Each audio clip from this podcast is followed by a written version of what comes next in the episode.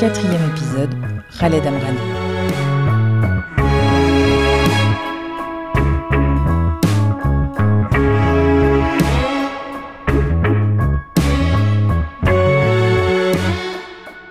Si autour de vous, ce qui devrait fonctionner ne fonctionnait pas, si vous aviez les compétences, vous aviez les moyens et a priori les bons modèles, mais rien à faire, ça ne fonctionne pas, que feriez-vous? Dans la ville de Ouargla, à 800 km d'Alger, on a des palmiers dattiers. On sait produire des dattes depuis des siècles, on a des réserves d'eau souterraines et la production a un potentiel de 50 millions d'euros. Mais le développement de la production de dattes ne se fait pas. Les projets échouent et la palmeraie de la ville se détériore. Que feriez-vous? Mon invité d'aujourd'hui a fait une thèse, et dans cette thèse, il examine en détail tout ce qui n'a pas fonctionné pour proposer un nouveau modèle. Dans cet épisode de l'Horizon, nous allons parler d'agriculture, de nappes phréatiques, de spéculation, mais aussi d'économie, d'anthropologie sociale et de développement durable. Bonjour Khaled Amrani. Bonjour Leïla. Vous êtes aujourd'hui conseiller technique au programme d'appui au secteur agricole dans la filière dattes et piments à Biskra et vous avez soutenu votre thèse l'année dernière à l'université de Grenoble-Alpes en France, une thèse en urbanisme et aménagement du territoire intitulée Durabilité des agrosystèmes oasiens, évaluation et perspectives de développement, le cas de la palmeraie de Ouargla. Votre thèse était dirigée par Emmanuel Matteoudi, professeur à l'Université d'Aix-en-Provence, co-dirigée par Bernard Pecker, professeur à l'Université Grenoble-Alpes, et Abdelhakim Senoussi, professeur à l'Université Kasdi Merba de Ouargla. Cette thèse est en accès libre sur Internet et le lien pour la retrouver est donc dans la description de cet épisode. Khaled Amrani, première question, comment est-ce que vous êtes arrivé à ce sujet de recherche? Oui, alors euh, une excellente question et je vais commencer vraiment par rendre hommage euh, à, Georges Toutain parce que c'est le mérite lui revient, hein, lui, revient euh, d'être arrivé à ce sujet de recherche. alors une petite, une présentation. Alors Georges Toutain, est l'un des pionniers de l'agriculture saharienne. il a travaillé durant les années, les années 50-60. il a mis en place beaucoup de concepts de ce que je développe finalement dans cette thèse à savoir le, vraiment travailler avec des unités phénicicoles de dimension humaine euh, et euh, mettant, mettant, euh, mettant tous les agriculteurs, les techniciens, les ingénieurs dans, un, comment dire, dans, une, dans une possibilité de travailler ensemble. Alors Georges Toutain, quand je l'ai rencontré en 2009 chez lui à Fontaine-la-Vagane, il m'a proposé euh, de, de, faire cette évaluation de la durabilité des agrosystèmes oisiens d'une manière générale. Et c'est là où j'ai commencé à réfléchir, à construire un projet de thèse, euh, mais bien évidemment, il fallait délimiter un territoire et pour que ce soit enfin, accessible. Je ne pouvais pas tout évaluer. Et donc, Ouargla, le choix de Ouargla est arrivé naturellement du fait que j'avais fait une thèse, un, un, un, mémoire d'ingénierat euh, durant enfin, 96-2001.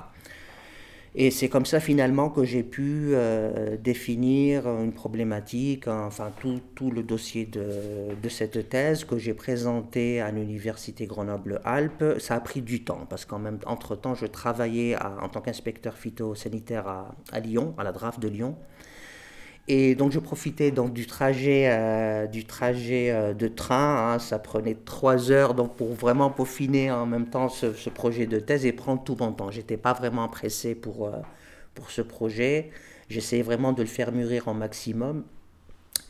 Et, et, et c'est qu'en 2014 que ça, que ça a fonctionné et que, euh, et que finalement j'ai été pris au laboratoire Pacte Territoire pour faire cette thèse sous la direction euh, voilà, de, des personnes que vous venez de citer. Alors le mot durabilité hein, est au cœur de, de votre travail, c'est dans le titre de votre thèse et vous revenez longuement dessus, notamment dans l'introduction. Alors on va commencer déjà par euh, ça. Euh, de quoi on parle quand on parle de développement durable? Oui. Oui, alors le développement durable, c'est ce qu'on ce qu'on entend un peu partout hein. finalement c'est l'intersection des trois sphères environnement sociologie et, euh, et, et, euh, et économie euh, sauf que appliqué au cas de Wargla il y a des spécificités de cet agroécosystème oisien Et, mais l'empêche que dans, la, dans sa globalité, ça reste identique. C'est vraiment tenir compte du développement, si on veut définir hein, par rapport à mon contexte, le développement durable dont je parle, c'est arriver à un épanouissement personnel et professionnel de l'homme, enfin de loisir en Wargla. C'est vraiment la finalité. C'est la vision en tout cas que je me suis fixée. Et pour y parvenir, il y a toute une série d'actions, d'activités, d'accompagnements à faire jusqu'à jusqu'à euh, jusqu'à euh, enfin des accompagnements à faire dans le cadre d'activités pilotes hein, bien sûr hein, pour montrer le bon exemple pour argumenter pour convaincre euh, le maximum de gens intéressés par le par cette activité à, arriver à ce stade parce que pourquoi convaincre? C'est que pour certains, on a tendance à être fataliste et de dire que finalement la palmeraie est vouée à disparaître. Ça se dit, hein, ça s'est dit, je l'ai entendu dire. Or, pour moi, c'est pas forcément une fatalité. Hein. il suffit vraiment de bien s'organiser. Il n'y a aucune raison, en tout cas, que tant que le palmier donne des dates, avec un minimum d'entretien, il y a toujours l'espoir. Il suffit vraiment de s'organiser pour. Euh, et quand je dis s'organiser, c'est pas que un mot, euh, c'est vraiment à, tout point de vue. Hein. s'organiser sur le plan social, sur le plan technique, parce que pour partager les, ressources naturelles, notamment hydriques, mais aussi sur le plan commercialisation. Et c'est là où c'est peut-être un, petit peu le point qui fait que les, les agriculteurs sont un peu fatalistes. Ils n'ont pas cette notion de commercialisation euh, et ça leur paraît très compliqué. Et, en même temps, la finalité de tout travail, c'est de pouvoir vendre son produit. Euh, c'est de pouvoir vendre son produit et, et en vivre euh, décemment, au minimum, pour voir mieux si ça, ça fonctionne très bien. Et donc c'est par rapport à ça, le développement durable, c'est vraiment d'accompagner ces acteurs vers cet épanouissement dont je parle, dont je parle dans la thèse. Pour bien comprendre le contexte agricole en fait dans lequel se, situe hum, l'Algérie et donc Ouargla et donc sa palmeraie, euh, j'aimerais qu'on fasse d'abord juste un petit point historique. L'Algérie, euh, l'agriculture en Algérie, en fait, c'est d'abord l'histoire après l'indépendance de, la révolution agraire dans les années 70. Euh, et en quoi est-ce que ça consistait? Alors oui, dans les années 70, juste, euh, enfin, oui, juste après l'indépendance, on va dire, de l'Algérie, c'est vrai que euh, l'Algérie, justement, a basculé dans un système socialiste. Dans un système socialiste où euh, tout était mis en commun et que finalement tous les acteurs étaient considérés, enfin dans le domaine de, l'agriculture en tout cas, étaient considérés comme des fonctionnaires, on va dire. Hein. Ils étaient payés, pas des, privés, c'est des fonctionnaires euh, de l'État. Euh, et l'idée derrière était vraiment de sortir euh, de, cette agriculture d'autosubsistance temps et de la moderniser coûte que coûte. dans l'ensemble, c'était une excellente idée puisqu'on voulait vraiment développer. Il y a cette notion de développement, il y a cette volonté de, de développer l'agriculture algérienne. Donc en soi, c'était très bien comme, comme, comme modèle. Et c'était très bien, de toute façon, on n'avait pas assez de recul pour faire vraiment une comparaison entre ce qui se passait. C'était très très court et il, fallait, il y avait une urgence, on va dire. Euh, donc, cette agriculture des années 70, cette révolution agraire, euh, c'était euh, la terre à qui, à qui la travaille. Euh, et, c'est dans ce contexte que, euh, que des agriculteurs autrefois démunis se sont retrouvés à cultiver des terres euh, qui leur ont été attribuées grâce à cette révolution, cette politique de la révolution agraire, et qui a eu forcément une amélioration, en tout cas par rapport à cette agriculture d'autosubsistance. Qu'est-ce que ça a impliqué à Wargla alors à Wargla, oui, euh, il y a eu une création de, de, de palmeraies. C'est à ce moment que les palmeraies modernes, euh, merci pour la question en effet, c'est à ce moment que la palmeraie moderne est apparue. Et notamment le périmètre de, pour ceux qui connaissent, hein, Hassib ben Abdallah, euh, juste à une vingtaine de kilomètres au nord de Wargla, où on a créé justement ces ces palmeraies modernes avec une, euh, avec une, euh, une, équidistance, on va dire, euh, régulière, avec une densité régulière de 100 palmiers, les normes. Hein. C'est une densité de 100 palmiers à l'hectare et qui permettait finalement entre, entre palmiers de mettre en place des cultures intercalaires, voire des serres, hein, ça a été le cas. et la création notamment de l'institut, de l'antenne de l'Institut technique développement de l'agriculture saharienne, l'ITIDAS, qui servait justement d'institut pilote pour toute la région c'est ce qui nous a, ce qui a permis à l'Algérie de s'affranchir, on va dire, de la palmeraie traditionnelle, qui est où les palmiers ressemblent plutôt, les palmeraies pardon ressemblent plutôt à une sorte de forêt avec des palmiers hauts, grands, petits, denses, en touffe. Euh, alors que là, on a vraiment tout installé comme on s'est inspiré du système colonial avec des, des palmeraies bien alignées. Euh, monoculturaux. Bon, ça c'était après plus tard. On, va voir après les, les, les, conséquences de la monoculture de Nour. Mais voilà, on, a commencé à moderniser, dans la modernisation, à faire de la monoculture euh, et cibler déjà euh, le producti la productivité. Alors toujours dans une perspective historique, l'ouverture du secteur agricole au privé, donc c'est fait dans les, dans les années 80. Qu'est-ce que ça change là dans la région de, de Ouargla euh, alors pour après justement après cette révolution agraire en 1983 est arrivée la fameuse loi APFA accession à la propriété foncière agricole qui permettait là euh, en revanche de, de, de, donner la possibilité à des investisseurs de devenir exploitants grands patrons on va dire de grandes surfaces euh, de, mise en valeur. C'est ça a été l'occasion aussi de de, créer euh, en tout cas de développer, disons, de développer les périmètres de mise en valeur à travers cette loi PFA qui permettait d'octroyer de très grandes surfaces moyennant le dinar symbolique. C'était quasiment un cadeau, hein, c'était donné. Et, euh, euh, le privé a commencé à, investir dans le domaine de l'agriculture à travers des, euh, par exemple, à Adrar, ça a commencé. Vraiment, l'impact était beaucoup plus visible à Adrar avec de la production de, tomates industrielles, des rampes pivots à céréales euh, qui se sont multipliées. On peut les voir même sur, euh, sur, sur Google, hein, si on vraiment visualise les petits ronds de partout. et tout ça, on va tous, tous ces aménagements, c'est à partir de cette loi APFA de 1983 qui a permis tous ces, tous ces, cette grande réforme, on va dire, de l'agriculture, parce qu'il y a eu d'autres après, mais c'était des petits programmes qui venaient se greffer à cette loi socle, enfin cette loi principale, pour améliorer, corriger quelques défaillances. Mais le gros tournant, on va dire, le vrai tournant, c'est cette loi PFA qui a permis ce développement. Et puis vous expliquez dans votre thèse que depuis les années 90, il y a de, grands programmes de développement agricole qui ont été mis en place euh, les, les uns après les autres. À cette époque-là, quel est l'objectif? Alors, à cette époque, justement, c'est que.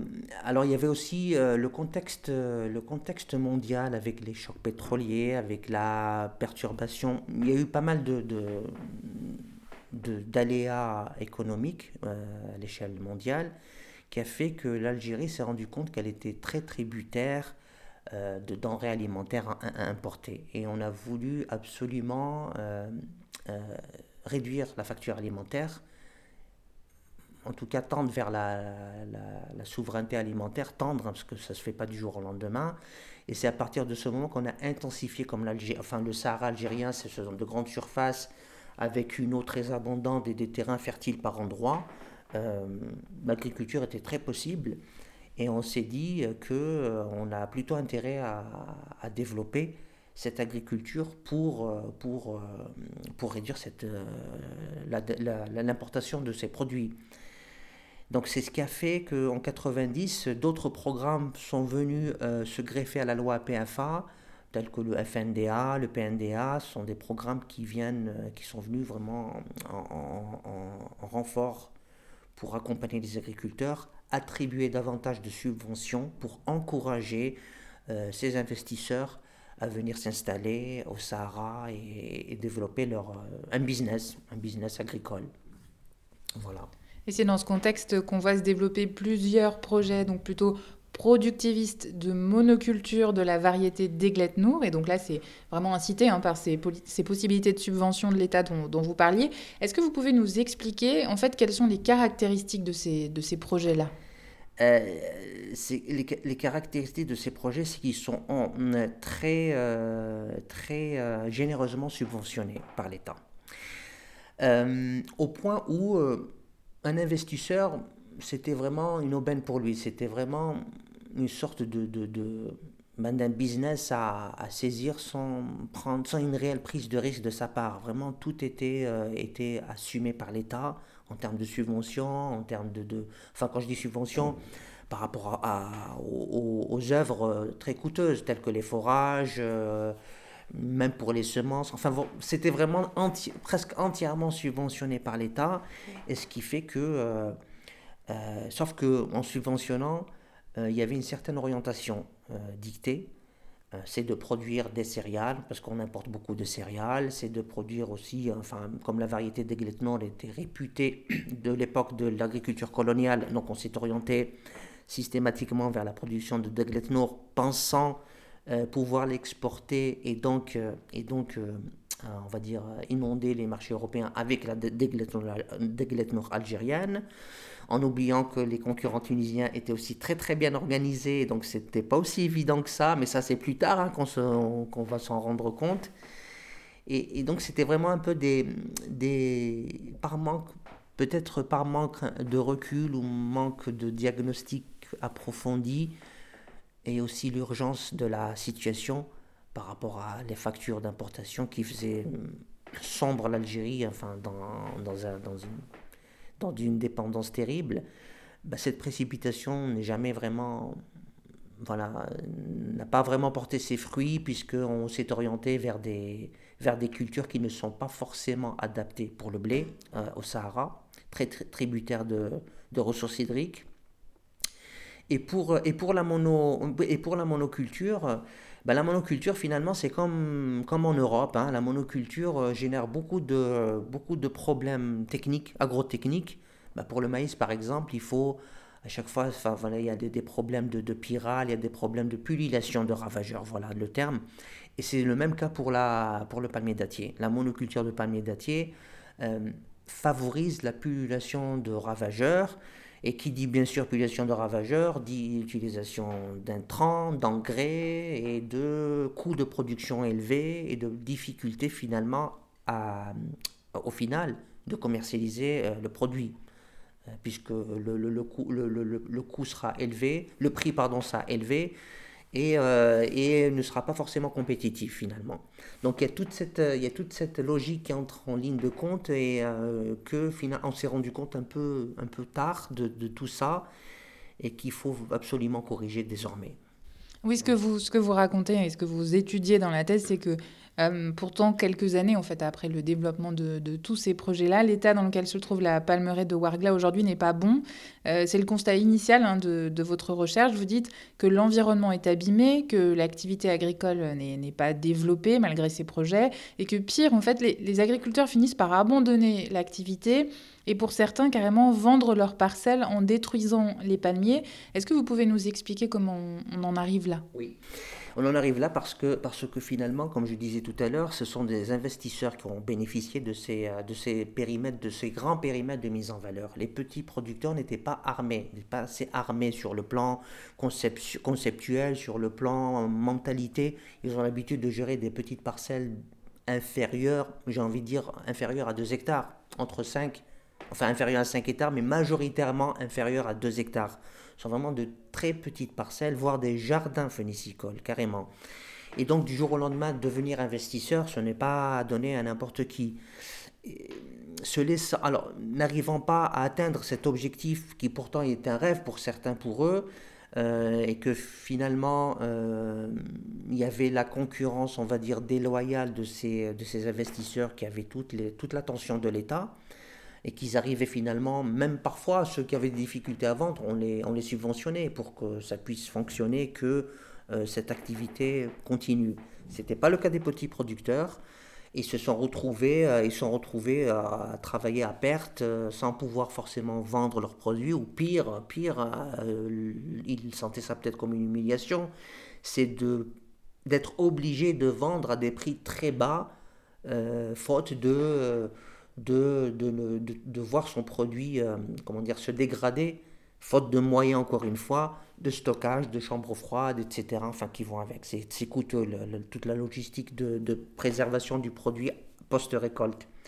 Tout ça a fait que finalement, bah, certains se sont rendus compte que bah, qu'en arrachant les palmiers et en construisant des hangars, par exemple, ou euh, alloués pour des, je sais, pour des magasins, pour autres que la, la production phénicicole, c'était nettement plus rentable que de, euh, que de, de, cultiver ces quelques palmiers et, euh, de finalement soit l'offrir, offrir la production en cadeau aux, amis, enfin même pas pouvoir en vivre. C'est ça qui a fait que finalement, ces petits producteurs se sont, trouvés, euh, se sont retrouvés marginalisés et de plus en plus dans, une, dans une logique d'abandon de la palmeraie, surtout pour les, pour les héritiers, on va dire. il n'y avait pas de, de repreneurs. Alors les enfants, forcément, je dirais même à 90%, ne reprenaient pas la palmeraie euh, et, quitter carrément pour certains Ouargla pour aller travailler à Alger, ou bien pour d'autres, s'ils avaient un peu plus de chance, aller travailler à côté Hassim Saoud dans le secteur pétrolier. C'était beaucoup plus intéressant pour eux. Et ce qui se comprend d'ailleurs. Je voudrais citer une phrase que vous écrivez dans votre thèse. Euh, vous dites Ces modèles, en parlant des modèles productivistes, sont pervers dans le sens où ils donnent l'illusion d'une réussite dont seul l'individu profite et vous, ajoutez, quelques lignes plus loin, c'est exactement ce qui s'est passé au Sahara. Pourquoi? Parce que justement, c'est ce que je disais euh, tout à l'heure quand je parlais qu'on va s'en rendre compte plus tard. C'est cette durée. C'est cette durée, pas, on, se, les premières années, les premières années de, de mise en valeur, euh, la production est excellente. Pourquoi? Parce que ce sont des terrains vierges, ce sont des périmètres de mise en valeur. Tout ils sont choisis bien évidemment sur des terrains alluvionaux très riches, euh, à proximité des, des, grands lits d'oued qui de temps en temps, enfin c'est des terrains alluvionaux très riches en nutriments, donc très, euh, très les excellents terres pour la, pour la, pour la, pour l'agriculture. Et donc forcément, compte tenu de cette richesse, sur le plan pédologique, euh, les premières années de production sont très encourageantes, sont très rentables, une excellente, une abondante production, on va dire. Ce qui fait que c'est ce qu'on garde en mémoire. C'est une affaire, c'est, une affaire très gagnante avec des terrains très euh, très vierges, avec une bonne production. Sauf que au fil des années, euh, le terrain commence à se dégrader, euh, les, le coût des intrants commence à augmenter, et, mais c'est après, en, moyenne, une dizaine d'années d'exploitation qu'on commence à voir ces, euh, ces, ces, effets néfastes. Mais pendant dix ans, c'est plutôt de résultats qui sont encouragés et ça donne l'illusion pour certains que ça, c'est ce qu'il faut faire, c'est l'avenir.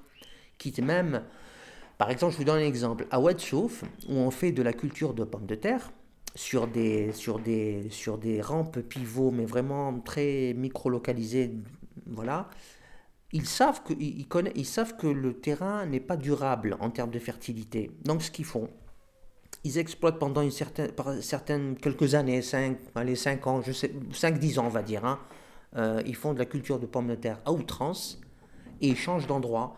Et c'est pour ça que quand vous voyez sur la photo aérienne, il y a plein de ronds comme ça. Euh, qui sont devenus clairs parce qu'ils sont plus sont abandonnés, le terrain est devenu stérile et donc ils se déplacent d'endroit de, de, en endroit pour surexploiter euh, les, ressources, les ressources intrinsèques du sol euh, jusqu'à épuisement et changer, et changer d'endroit. Et c'est ce, qui, ce qui continue à alimenter cet effet de durabilité pour une personne extérieure qui pense que euh, finalement c'est ce modèle qu'il faut, il faut avoir les moyens de pouvoir se déplacer. Il pense que c'est ça finalement l'agriculture moderne. Or, c'est pas du tout ça. Si, euh, parce qu'à un moment donné, c'est vrai que le Sahara c'est immense, les périmètres sont immenses, mais à un moment donné, tout le monde va s'intéresser à la même pratique et tout le monde va commencer à faire des ronds un peu de partout jusqu'au moment où ça va bloquer et sans forcément avoir anticipé un plan B, un plan de une alternative. Et c'est là où ça va, on va retomber dans, bah, dans une situation d'impasse euh, où on va finalement cumuler retard sur retard. À chaque fois, c'est de, des, des, effets de durabilité apparente qui finalement vont nous, vont nous retomber dessus, faute de, de, choix, euh, de choix vraiment adéquats ou judicieux dès le départ. Ça, ça manque énormément. C'est une vraie lacune hein, dans les modèles que j'ai pu euh, voir sur le terrain. Je le disais en introduction, votre travail de recherche consistait à tenter de trouver des solutions face à ces échecs. Comment est-ce qu'on trouve euh, de nouvelles solutions? Il y a probablement des, personnes qui nous écoutent et qui sont confrontées, hein, elles aussi, à des échecs répétés dans leur euh, secteur professionnel euh, ou personnel respectif? Quelle a été votre méthodologie à vous de recherche pour comprendre ce qui ne fonctionnait pas et pouvoir proposer des solutions? Oui.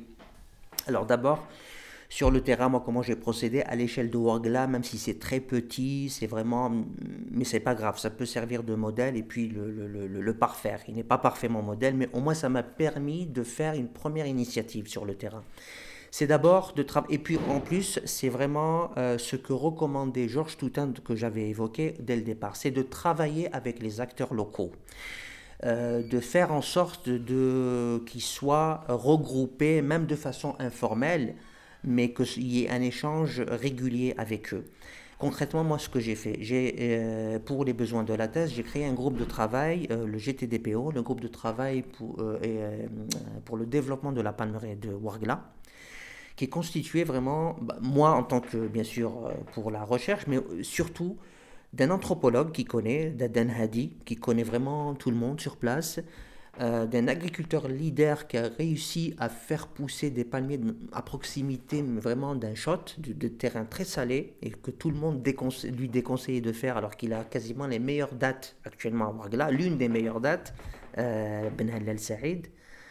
Et euh, la troisième personne qui est un, qui, qui est un responsable associatif aussi très connu, Ami Bachir, Bachir Baklal, qui, qui, qui connaît vraiment toutes les, tous les réflexes, les logiques euh, entre les acteurs, comment ils fonctionnent, comment ils réfléchissent, comment euh, ils acceptent euh, comment dire, le, le, travail ensemble. Enfin, lui, il connaît tous ces détails. L'idée justement de faire ce, ce, ce, ce groupe était, pour moi en tout cas, d'avoir accès à l'information, une, une vraie information, pas une information de courtoisie où on vous répond pour ne pas vous dire non, mais ça, moi, ça ne me servait pas. Je voulais vraiment avoir le, la réalité du terrain. Et ça aussi me permettait de me, légitimer, enfin, légitimer ma présence sur le terrain via des réunions euh, auprès des responsables de forage, auprès euh, de ces agriculteurs. On en organisait pas mal, hein, une dizaine minimum, pour vraiment euh, parler des problèmes de la palmeraie, comment voyez-vous la situation à traiter ensemble donc tout ça m'a permis, euh, permis d'avoir pas mal d'informations euh, par ce biais. Et à travers cette euh, méthodologie, l'idée aussi était de, dire que le chercheur ou, le sociologue, enfin tout, tout travail de, recherche nécessite vraiment un travail d'équipe, un travail d'équipe avec les acteurs concernés, euh, et idéalement, bien sûr, l'idéal, c'est d'abord, bon, c'est vrai, moi, je, je, connaissais avant d'arriver à la thèse, je connaissais un petit peu la problématique de durabilité, de la, et euh, le problème phonicicole à Wargla, je le connaissais. Mais pour quelqu'un qui ne connaît pas, c'est d'abord, euh, avant de construire un, un, travail de recherche, même s'il a, il a une idée globale, c'est vraiment de recueillir euh, ce dont ont besoin les acteurs sur le terrain, pas d'imposer, c'est ce que je veux, je, veux, dire par ne pas imposer un thème de recherche pour répondre à son propre intérêt personnel, avoir son, son diplôme, mais vraiment répondre à une problématique de terrain, c'est très important. Euh, et c'est d'ailleurs l'une des motivations pour revenir, et je vais terminer sur ça, qui, a, qui a fait que j'ai fait une thèse en, en, en sciences humaines c'est que moi je suis de profil agronome et je me suis rendu compte que les solutions purement agrotechniques ne changeaient pratiquement rien. Il y avait cette dimension ou cet aspect sociologie ou anthropologie de développement qui est très, très indispensable et qui est beaucoup plus difficile d'ailleurs que, que les séances dures hein, qu'on qualifie hein, de séances dures, tout ce qui est agronomie, technique. Oui, c'est dur peut-être parce qu'il y a des chiffres, mais derrière, pour les faire appliquer, c'est encore beaucoup plus dur pour des, euh, quand on a affaire à des hommes et des différentes mentalités, des différents modes de raisonnement. Voilà. Et pour qu'on comprenne bien euh, l'étendue de, de, la difficulté et ce qui ne, ce qui ne fonctionne pas aujourd'hui dans, ce, dans cette culture de date telle qu'on aimerait qu'elle soit. Est-ce que vous pouvez nous expliquer comment est organisé le secteur des dates aujourd'hui à, à, Wargla Qui sont les, producteurs, qui sont les intermédiaires et, et, à qui sont vendues ces, ces dates finalement? Alors pour Wargla, c'est assez compliqué. quasiment tout est, se fait dans l'informel. Euh, généralement, on a deux catégories. On a des producteurs euh, qui viennent de, des périmètres de mise en valeur qui datent de des années de la révolution agraire. Ce sont des palmiers qui sont arrivés à l'âge adulte, en pleine période de production, l'optimum de la production des palmiers. Euh, et on a à côté les petits producteurs qui ont du mal à s'organiser et qui vendent tant bien que mal leurs dates. Mais ces petits producteurs, c'est ce qui a fait l'objet, enfin moi ce qui m'intéresse, ce sont les petits producteurs qui finalement euh, regroupés euh, constituent une force de proposition, à condition qu'ils soient organisés. En termes de surface, en termes de production, ça fait à peu près quand même 2000 hectares. Hein, la cuvette de Wargla, c'est 2000 hectares, mais ce sont vraiment des petites, euh, des petites, des petites surfaces. Mais 2000 hectares de palmiers, c'est énorme s'ils étaient organisés. Sauf que justement, à cause de, cette, faute d'organisation, on a de la spéculation qui vient, qui vient, qui vient se greffer et interférer, causer des perturbations. Ces perturbations, elles se traduisent par des prix tout simplement au rabais. Euh, alors que les dates de Wargla ont une certaine valeur marchande, et pas que la Degletnour, il y a la Degletnour, il y a la Rars de Wargla avec laquelle on fait la pâte de date, il y a Tim Johart aussi, qui est très connue et très réputée, j'ai même presque envie de dire qu'elle est, bon ça c'est un autre pan, un autre pan de, de, elle est presque endémique à la région dans le sens où elle est, la variété est très peu irriguée, ça c'est ce que j'ai constaté chez Hermé Bachir d'ailleurs, et que le régime est très, une date de haute qualité, molle, sans la moindre, enfin, avec très peu d'irrigation, comparé à Biskra par exemple. Ça, c'est vraiment entre parenthèses pour dire qu'il y a du potentiel en termes de production. Mais faute d'organisation, on, on brade, des agriculteurs bradent leurs dates et vient, vient à cela s'ajouter les problèmes de vol, parce que la, la, palmeraie, comme je disais, elle est ancienne, mais vraiment tout est imbriqué. Hein. Je vous disais au début que les anciennes palmeraies ressemblent à des forêts, à une forêt, donc très dense, où, euh, où on, circule rarement seul le soir, la nuit. Et, c'est immense. Hein. Donc il y a eu des problèmes qui sont après greffés, tels que le vol de date, le vol organisé de date. Et ça s'est tellement répandu que un autre problème qui est venu se greffer, en plus de la difficulté de commercialisation, ce vol de date a provoqué une récolte prématurée. C'était la course vers la récolte de date. Euh, et que les spéculateurs ont, comment dire, en ont profité pour encore euh, baisser les prix. Pourquoi? Parce que techniquement, quand on récolte une date prématurée, elle se conserve très très mal. Et donc, euh, c'est l'argument. Soit je vous achète à tel prix, soit vos dates vont pourrir et c'est un, une perte sèche, vraiment. Et donc tout ça, ça a encore rajouté de la frustration sur frustration et euh, on en est arrivé à cette situation de, dégradation très avancée, faute d'organisation. Le mot vraiment clé, c'est manque d'organisation des petits producteurs. Donc si on résume, les petits producteurs n'ayant pas forcément les bons moyens de stockage veulent vendre avant que les dates s'abîment, donc ils acceptent des prix trop bas. Et se rajoute à ça la peur que leur production soit volée. Et donc quitte à vendre encore moins cher, ils préfèrent ça plutôt que de tout perdre. Oui, c'est ça, exactement. C'est exactement ça. Et l'impact, c'est que comme les coûts ont augmenté et que les revenus baissent, eh ben c'est pas tenable. C'est pas tenable. C'est exactement oui. C'est de l'argent de poche et encore. Hein. L'un des piliers de votre travail, c'est de comprendre comment euh, fonctionne l'humain, et vous le disiez, et comment fonctionnent euh, les interactions sociales. Et l'un des constats que vous faites euh, dans votre thèse et qui a attiré mon attention. Vous dites que les rapports sociaux à Wargla sont dégradés. Alors pourquoi est-ce qu'ils sont dégradés et quel est l'impact finalement sur euh, l'idée de développement de la production de date Oui, alors euh, en plus de tout ce que je viens d'évoquer, c'est vrai que bon, la question tombe à pic parce qu'il y a aussi ce problème d'héritage. Il y a ce problème d'héritage successif entre les parents, enfin entre les enfants plutôt, les cousins, qui fait qu'il y a un morcellement très avancé de la palmeraie. Et ça, c'est vraiment. Je ne sais pas. En tout cas, moi, j'ai constaté, pas que à Ouargla, en Algérie, les problèmes d'héritage sont assez compliqués à gérer. Et c'est souvent très conflictuel entre les familles. Et euh, finalement, euh, finalement euh, ça provoque des désaccords, ça provoque une rupture des liens entre, entre les membres de la famille, proches, éloignés, entre, enfin éloignés, je veux dire entre le mari, la, enfin les parents de l'épouse, de, l'époux. Enfin, ça s'étend, ça s'étend, ça s'étend et on arrive à des situations très très conflictuelles qui fait que les liens se dégradent et qu'on ne se fait pas confiance et que finalement chacun essaye, euh, essaye euh, de faire appel à son propre réseau pour vendre seul, euh, pour développer, même, même quand il y a une, une, technique nouvelle qui pourrait améliorer la production, il la garde pour... Enfin, il ne partage pas l'information. Pour lui, il veut se développer seul à cause de ces rapports conflictuels et cette perte de confiance. Donc c'est ce qui fait que ça, ces liens sont assez dégradés. Vous parlez également de liens euh, dégradés entre euh, les institutions et les individus Oui.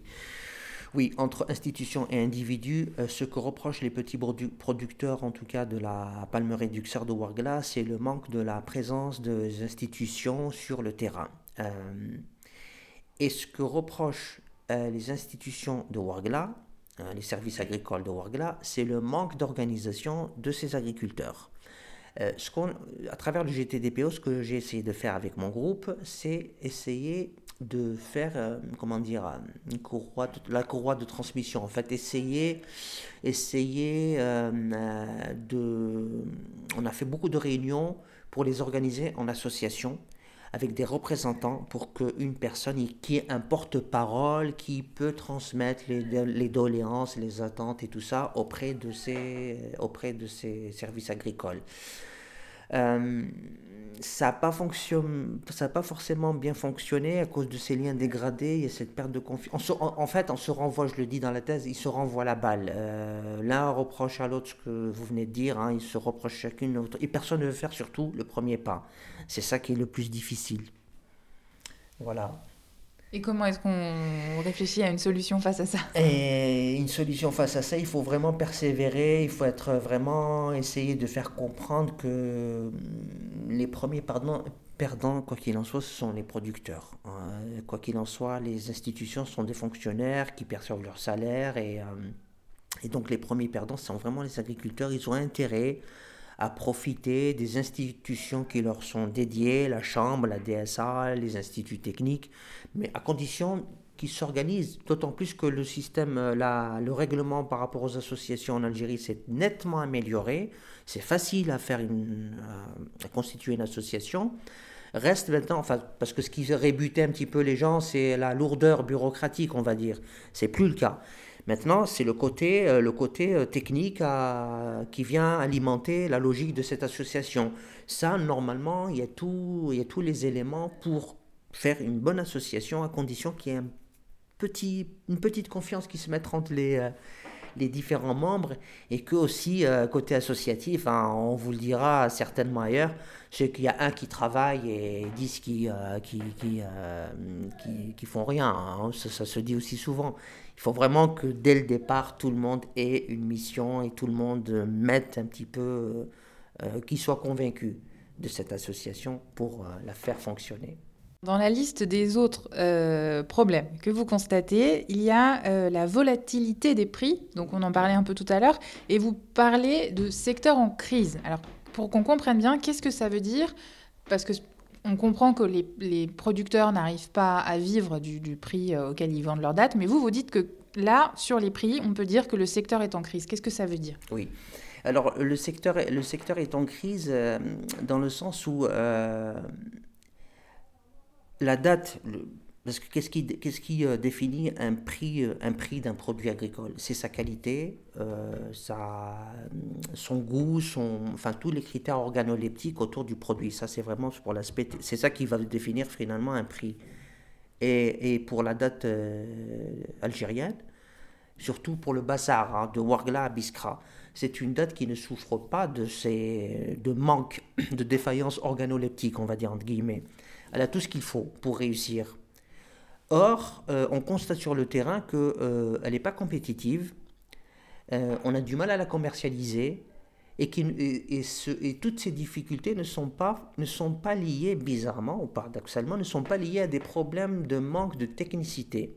Ce n'est pas le cas. C'est vraiment un manque d'organisation en aval de la chaîne de valeur, si vous voulez, en technique marketing, en technique de valorisation de produits, en technique d'organisation, qui fait que toutes ces, euh, toutes ces brèches sont profitables à des spéculateurs qui sont dans le domaine de l'informel, ces spéculateurs, et qui, euh, bah, quand il y a des dates, ils sont, ils sont spécialistes en dates, quand en dehors de la période de date, ils font autre chose, donc ils sont très difficiles à, à maîtriser.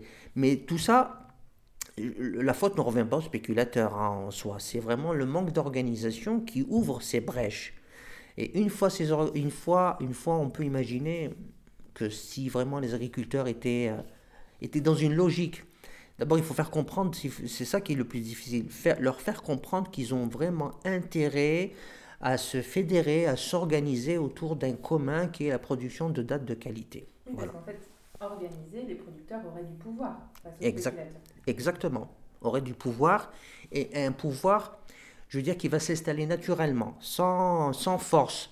C'est pas une guéguerre qui va se, qui va se déclarer. C'est vraiment, moi, je veux vivre de ma date et je m'organise de façon à optimiser les gains. Et c'est logique, c'est mon travail. C'est, euh, je veux dire, ça va, cette, ce contrepoids va s'installer le plus naturellement possible, sans qu'il y ait euh, euh, des perturbations, on va dire, sur la chaîne de valeur. En tout cas, moi, c'est ce que je, perçois. Hein. voilà. Autre problème que vous évoquez et qui est euh, important à, mon sens dans votre thèse, euh, vous évoquez l'état des réserves en eau de la, de la palmeraie. Alors dans quel état sont ces réserves en eau de la palmeraie à Wargla aujourd'hui? Alors, les réserves en eau. Les réserves en eau, elles sont gigantesques. Euh, il y a eu plusieurs estimations. On va dire, je vais prendre l'estimation la plus basse pour vraiment être. Parce que si je prends la plus élevée, on va se dire. Enfin, on peut gaspiller. Euh, les estimations basses, on va dire, c'est à peu près 40 000 milliards de mètres cubes. C'est immense. C'est l'une, je crois, c'est la plus grosse réserve d'eau au monde, d'eau douce. donc, c'est vraiment des nappes fossiles qui, se, qui, est, qui, se, qui sont peu renouvelables, euh, enfin qui étaient peu renouvelables, et on a constaté par travers les études qu'elles sont renouvelables à, hauteur de 40%, et peut-être les autres études vont permettre encore d'affiner qu'il y a un certain renouvellement par les bassins versants, les écoulements des pluies de l'Atlas saharien qui viennent, qui viennent s'infiltrer et réalimenter cette nappe. Alors par rapport à l'eau, on n'a pas de problème. Et euh, justement, c'est ce qui a fait, euh, ça a été aussi l'une de, mes préoccupations dans la thèse qui m'a poussé à faire un article, euh, à publier un article à la revue Annales de géographie que j'ai intitulé le, paradoxe hydrique de, de l'eau. Alors pourquoi ce paradoxe hydrique? C'est que en termes de quantité, on n'a pas de problème. Parce qu'au Sahara, on a tendance à dire il fait trop chaud, manque d'eau, pénurie d'eau, il faut faire attention. Ce n'est pas, le, pas le cas au Sahara algérien. Mais en même temps, les agriculteurs se plaignent de manque d'eau. Donc il y a forcément quelque chose, on revient toujours au même problème de la gestion euh, de l'homme, enfin ce que fait l'homme de ces bioressources euh, ou de cette ressource hydrique, pour, être, pour rester dans le domaine de l'eau, qui fait que finalement cette, ces mésusages euh, vont, euh, vont euh, provoquer un effet, un effet inverse, vont provoquer un manque d'eau tout simplement, qui ne suffit pas plus aux agriculteurs. Pourquoi? Parce que dans les mentalités, on revient toujours, on a tendance à inonder la palmeraie d'eau pour l'irriguer, alors que le palmier daté n'a pas besoin de toute cette quantité, même si des études le prouvent. Enfin, il y a eu des études hein, sur les, besoins en eau du palmier, elles sont très peu appliquées par manque peut-être de, de, vulgarisation, par manque de, d'études pilotes, où on pourrait imaginer euh, les agriculteurs en faire partie. Je reviendrai sur ça plus tard. Mais euh, en termes de ressources hydriques, on a tout ce qu'il faut. ce sont les mauvais usages, la mauvaise gestion qui provoque, euh, qui provoque un, déficit. Ça sur le plan gestion. Mais après, sur le plan technique, la situation, ça va encore loin c'est que c'est le fait d'inonder les palmeraies d'eau. Il y a un problème enfin il y a un problème, il y a un phénomène naturel d'évaporation de cette eau. En été, c'est normal, il fait très chaud, et finalement un dépôt de sel. Ce dépôt de sel va provoquer euh, de la salinisation. Et vous revenez rajouter, réirriguer, cette eau va se charger en sel et finalement on va, on va provoquer, cette euh, irrigation à outrance va provoquer une salinisation généralisée des sols qui va encore aggraver la situation qui va altérer la fertilité des sols et qui va finalement se répercuter sur la qualité de la date et au final sur, la, sur la, sa commercialisation. C'est tout vraiment un cercle vicieux qui se met en place à cause d'une mauvaise pratique de l'irrigation qui, euh, au départ, cette mauvaise pratique, finalement, si on fait une analyse, on, fait, on prend un peu de recul, elle est générée par cette abondance d'eau, cette vraiment disponibilité à outrance. Les réserves, on en a assez, mais cette abondance a provoqué tous ces problèmes de mésusage de la ressource en Wargla. Alors venons-en aux solutions, puisque c'est l'objet de, votre thèse. Et dans votre proposition de solution, vous commencez par dire que, euh, et là je vous cite, euh, le savoir-faire ancestral est le cas d'école qu'il convient de mobiliser pour le développement durable des oasis à travers l'accompagnement de ce savoir par les différents dispositifs institutionnels et techniques actuels. Alors on, on pourrait vous rétorquer euh, que la modernité c'est bien. Pourquoi selon vous il faut préserver ce savoir-faire ancestral? Oui. Alors, le savoir-faire ancestral, euh, c'est ce qui a permis à la palmeraie, au Sahara algérien, peut-être un peu partout d'ailleurs dans le monde, mais en tout cas de ce que j'ai pu lire pour le Sahara algérien, c'est ce qui a permis euh, à la palmeraie de s'épanouir et de se développer. C'est ce savoir-faire ancestral.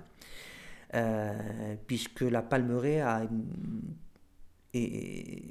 plus de 1000 ans, enfin c'est deux fois, trois fois, 3000 ans. Je, vraiment, en tout cas, c'est vraiment une palmeraie euh, qui, a, qui a traversé les temps et qui s'est développée euh, jusqu'à l'arrivée, en tout cas c'est le constat que je fais, jusqu'à l'arrivée de l'agriculture dite moderne, euh, durant les années 70 justement, de la révolution agraire, avec enfin, ces palmeraies monoculturales, enfin, et tout, ce qui, tout ce qui tourne autour en termes d'intrants, depuis les années 70 jusqu'à notre époque, 40, 50 ans on, en est, on, en est à tous ces problèmes environnementaux dont qu'on vient de citer ensemble. C'est à peine 40 ans. Mais avant, avant les années 70, avec l'agriculture d'autosubsistance et, euh, et, et les, anciennes pratiques agricoles, la palmeraie ne souffrait pas de tous ces problèmes environnementaux. C'est vrai que c'était une agriculture d'autosubsistance parce que la situation à l'époque l'exigeait. on n'avait pas cette, euh, cette mentalité de vente, c'était plutôt le troc. Donc ça suffisait amplement pour, euh, pour, pour vivre euh, et, commercialiser de cette façon. Et ce que je dis du savoir-faire, justement, c'est de l'accompagner vers cette modernité. Maintenant, on n'est plus dans cette époque de troc, on est dans, dans, le commerce et on peut toujours se baser sur ce savoir-faire pour développer la région. Alors comment se baser sur ce savoir-faire? Tenir compte de toutes les pratiques anciennes qui se faisaient avant. Mais quand on dit ancien, c'est vraiment le terme, c'est pas ne pas prendre le terme euh, au sens au sens négatif dans le euh, sens négatif. C'est les pratiques anciennes, par exemple, elles ont permis de sélectionner les cultivars les mieux adaptés à la région. Et qui dit mieux adapté, ça veut dire tolérant à la salinité, par exemple, tolérant à les périodes de sécheresse, euh, et dans le terme tolérance, ça veut dire qu'au final, on a toujours un produit de bonne qualité qui est finalement compétitif. C'est ça vraiment l'agriculture ancestrale et le savoir-faire ancestral. Et, cette, euh, et ces choix ont été faits à travers des, à travers des années d'observation, euh, transmis de père en fils. Par exemple, la variété Tim, Tim Johort dont je parlais, moi je vous dis, c'est un constat que j'ai fait, ça fait deux ou trois ans. Euh, Ami Bachir m'a donné quelqu'un un régime de date et j'ai constaté que, mais vraiment du, palmier à, l'assiette, la date était très tendre, sans aucun traitement, sans...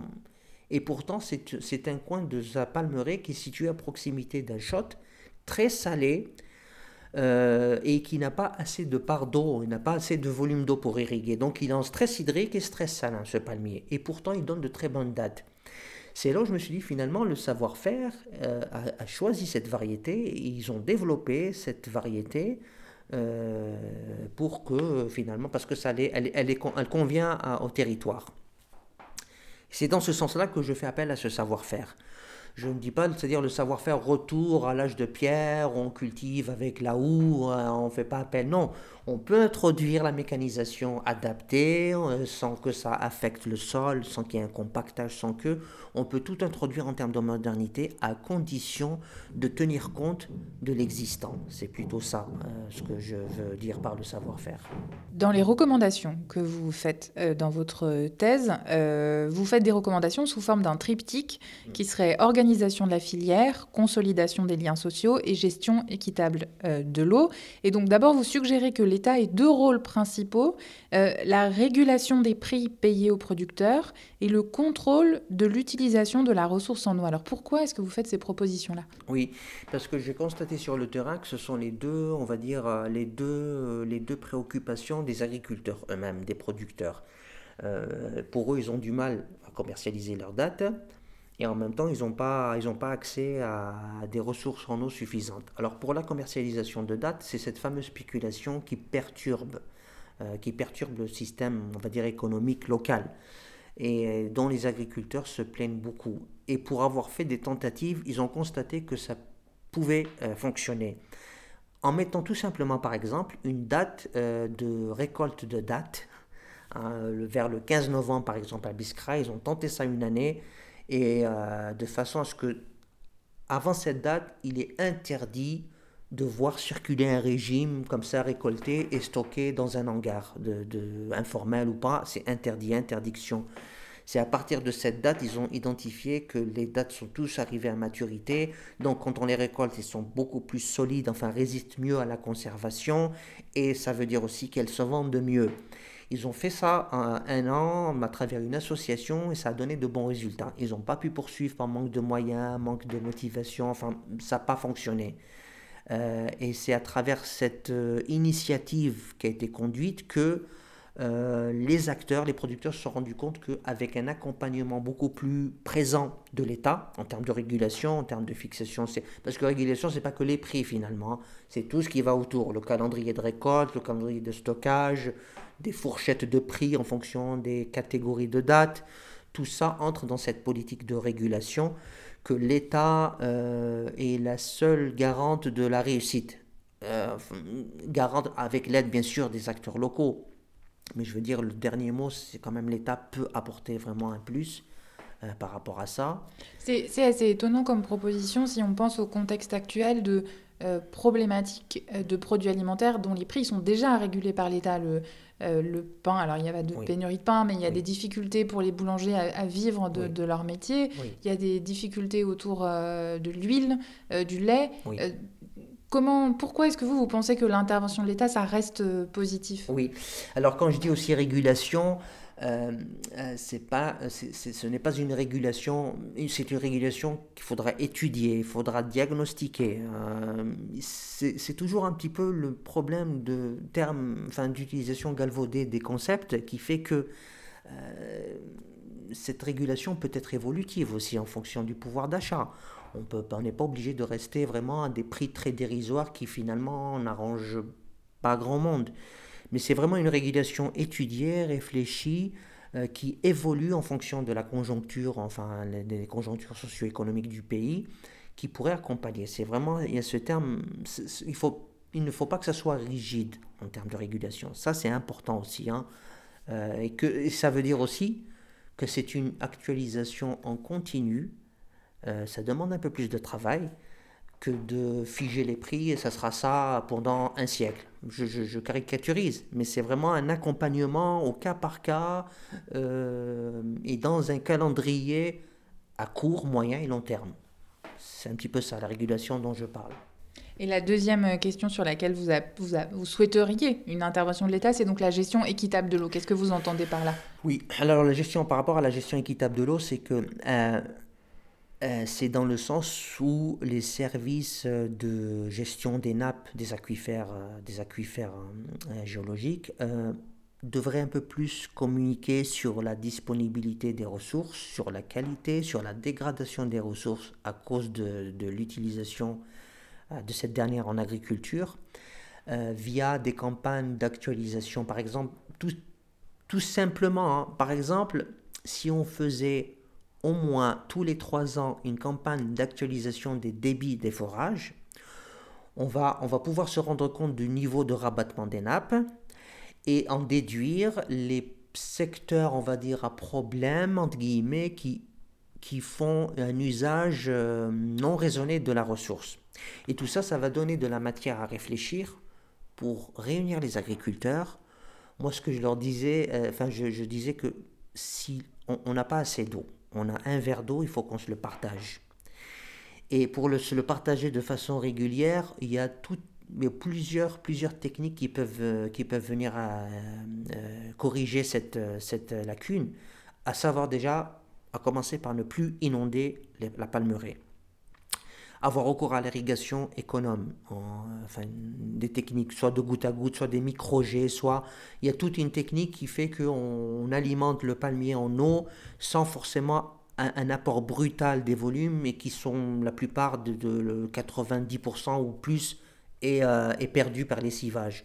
Le, palmier n'en profite pas.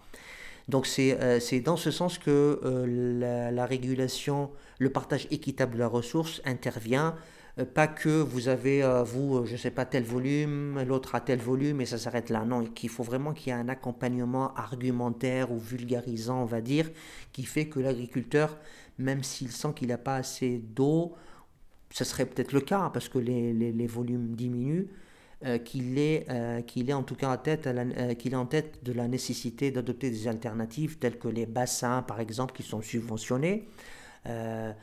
Et le fait de stocker de l'eau, il peut irriguer à son rythme via des goutteurs et que ce soit humide, parce que l'idée c'est d'humidifier la palmeraie euh, assez suffisamment, et ça peut le faire.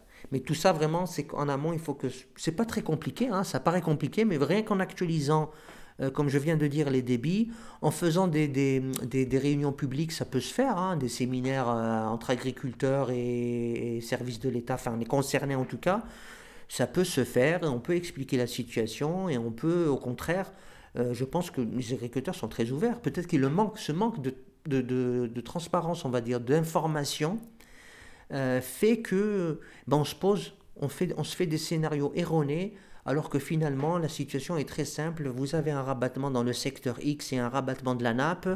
Euh, faites attention à votre utilisation, elle se recharge en hiver, mais essayez de ne pas, euh, ne pas surexploiter euh, en été en adoptant par exemple des, des, bassins de, des bassins de rétention ou des bâches d'eau. Il y a tout ça maintenant, hein. tous les aspects, ces aspects logistiques existent.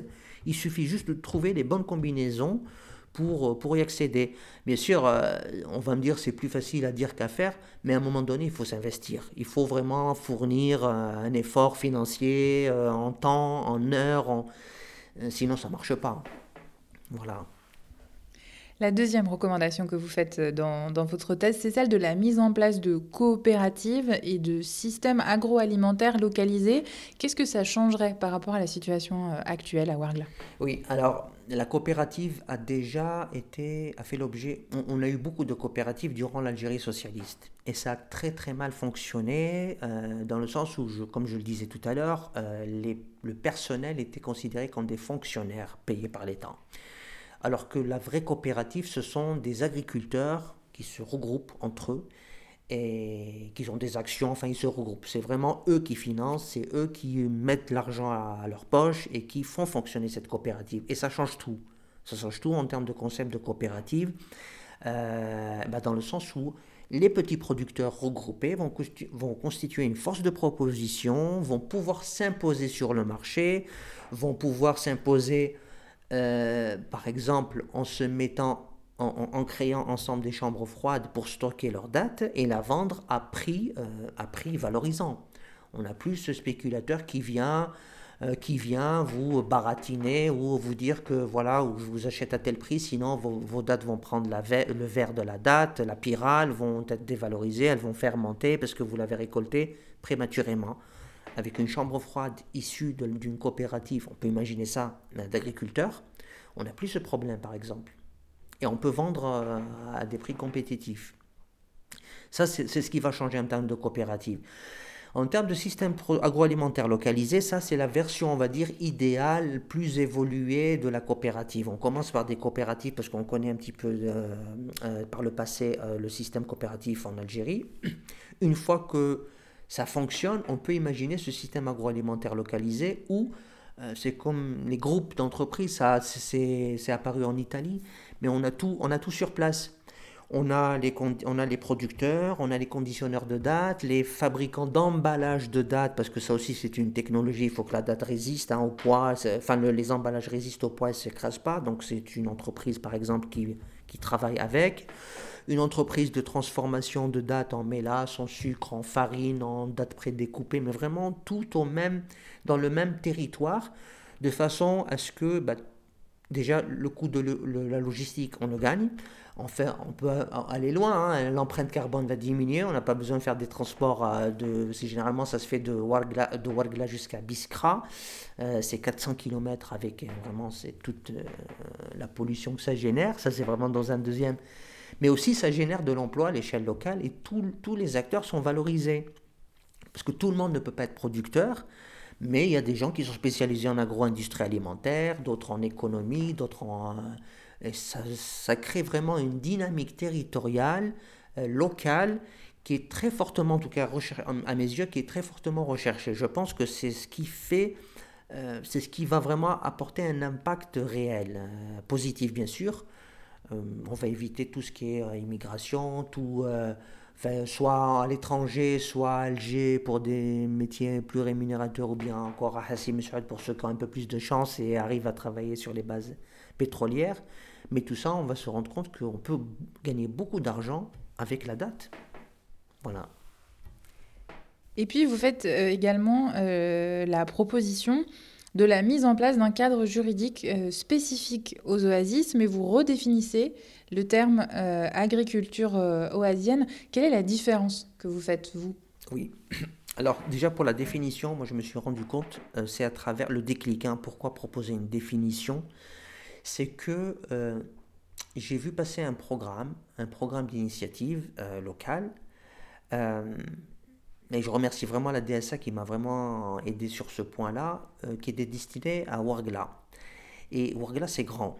À l'époque, Tougourt, qui est à 160 km de, de Ouargla, fait partie de Ouargla. Et donc cette enveloppe, elle était destinée à Ouargla, Tougourt, Ouargla, Ngoussa, enfin vraiment, c'est des, petites oasis éparpillées et on a du mal à, en tout cas on avait du mal à s'imaginer, en tout cas moi c'est la lecture critique que, que j'ai fait, à s'imaginer où va aller ce programme. Est-ce qu'à la Palmeraie de Togourt, à la Palmeraie de Ngoussa, de Ouargla, et à Ouargla on a le secteur de Bamandil, on a la Palmeraie d'Uxar, on a la Palmeraie de, de Wisset, ce sont vraiment des secteurs. Donc il y a eu un problème d'échelle. De quelle échelle parle-t-on pour l'attribution la, pour de ces enveloppes, de ces aides euh, et c'est à partir de là que je me suis dit, en définissant la palmeraie, on, a, on, a, on, a, on a le secteur, on a l'exploitation, on a l'oasis, on a le jardin oisien, et que pour les aides, on peut cibler. Soit on aide les jardins oisiens pour qu'ils se regroupent, par exemple, là, dans une autre, euh, qui se regroupent euh, vraiment que les jardins oisiens. Et quand on dit au jardin, un jardin oisien, c'est une surface bien déterminée. une petite surface. au-delà de laquelle ça n'entre plus, on change d'échelle, on va sur une autre, un autre, euh, une autre catégorie. C'est vraiment dans ce sens, hein, voilà, pour résumer, que je, proposais, je propose une définition de la, de la palmeraie. Pour, le pour la deuxième, pour le deuxième, j'ai oublié. Vous, avez, vous proposez un cadre juridique Oui, oui le cadre juridique. Euh, le cadre juridique, c'est euh, pour essayer de limiter les effets de la. Euh, pour donner plus de valeur à la, au palmier dattier. De façon à ce qu'on on arrive à préserver aussi les ressources phytogénétiques. Généralement, ce que j'ai constaté sur le terrain, c'est que quand on régénère la palmeraie, euh, on le fait à 99% avec de la Degletnor.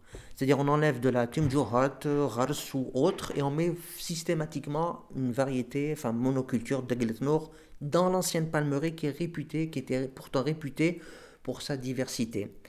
Euh, c'est-à-dire euh, les périmètres de mise en valeur, ça c'est cuit, on va dire. Hein. C'est que de la Degletnor. Mais là, il y a eu même cet effet justement euh, où la Degletnor commence aussi à envahir, la monoculture commence à envahir les anciennes palmeraies qui étaient autrefois diversifiées.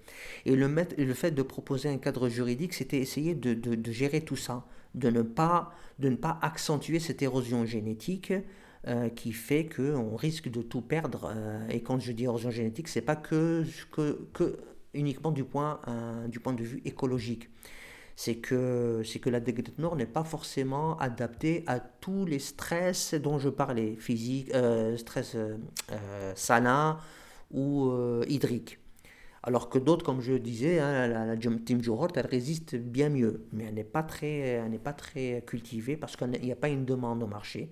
C'est vraiment, tout est lié, mais ce cadre juridique, au moins pour préserver, état enfin, segment par segment, si vous voulez, euh, préserver ces ressources phytogénétiques euh, pour éviter cette euh, disparition que Warglin, en tout cas, moi, Warglin, par exemple, avec un Bachir, j'avais essayé de faire un recensement. Lui, de mémoire, il me disait qu'il y avait 60, 60 variétés cultivars de date, de datiers. Et, on a commencé à récolter, à faire une collecte. J'ai pas eu ces 60 ans, j'en ai eu, je crois, 55. Euh, et pourtant, lui, il est toujours sur la palmeraie. Donc, on a quand même, il y a 5, 5 cultivars qui manquaient à la liste. Et c'est une personne pourtant qui, euh, qui est toujours sur le terrain. Et j'ai pas la certitude que ces cultivars ont disparu, mais en même temps, quand vous constatez que la plupart des palmiers ont, ont plus de 60 ans d'âge et que à partir à partir de 30, vraiment au plus 30-40 ans d'âge, le palmier n'émet plus de rejet, ne donne plus de petits palmiers. On peut imaginer que c'est une version, on va dire, c'est un scénario plausible que ces variétés ont disparu parce que le palmier est, ancien et qu'il a été arraché quelque part et qu'il n'y a plus de descendance de, de cette variété. C'est ce qui me fait peur. Hein, c'est... Et, et, j'ai jamais, je suis jamais, j'ai jamais pu euh, consulter, peut-être que je l'ai pas vu passer, mais, mais je n'ai pas lu un document qui quantifie cette diversité. On a, cette, euh, on a le qualitatif. Euh, il y a 60 cultivars, mais un cultivar sur un million de palmiers, c'est quasiment insignifiant. Si on mettait si on mettait ça sur une liste rouge, on, vraiment on, créait une, liste rouge des palmiers euh, menacés de disparition, d'extinction, je pense qu'il serait vraiment dans la, dans la, en bas de l'échelle. C'est vraiment ça qui, euh, c'est vraiment ce qui m'a poussé à proposer ce cadre législatif dans ce sens-là. Euh, bon, après, le contenu, ça va faire l'objet forcément de pas mal de réunions, pas mal d'échanges, mais au moins y penser au moins y penser pour essayer de gérer les choses, en moyennant bien sûr des subventions pour ceux qui cultivent la diversité, moyennant des primes, moyennant tout ça, il va falloir y penser euh, pour vraiment, pour que ce ne soit pas un texte écrit sur papier qui ne soit pas appliqué. Il y a aussi ce problème souvent hein, qui est posé. Les textes existent, mais l'application fait défaut. Donc il faut trouver un moyen maintenant de passer du texte, euh, de l'écrit, à l'application sur le terrain. Voilà. Dernière question pour vous. Euh, quelle serait la thématique de recherche sur laquelle les étudiants euh, devraient se pencher aujourd'hui? Oui, euh, c'est une excellente question parce que aussi ça c'est issu d'un constat. généralement, en tout cas moi je l'ai constaté, j'espère que ce n'est pas une généralité en tout cas, j'ai constaté que les thèmes sont parfois proposés juste pour soutenir, pour avoir un diplôme universitaire.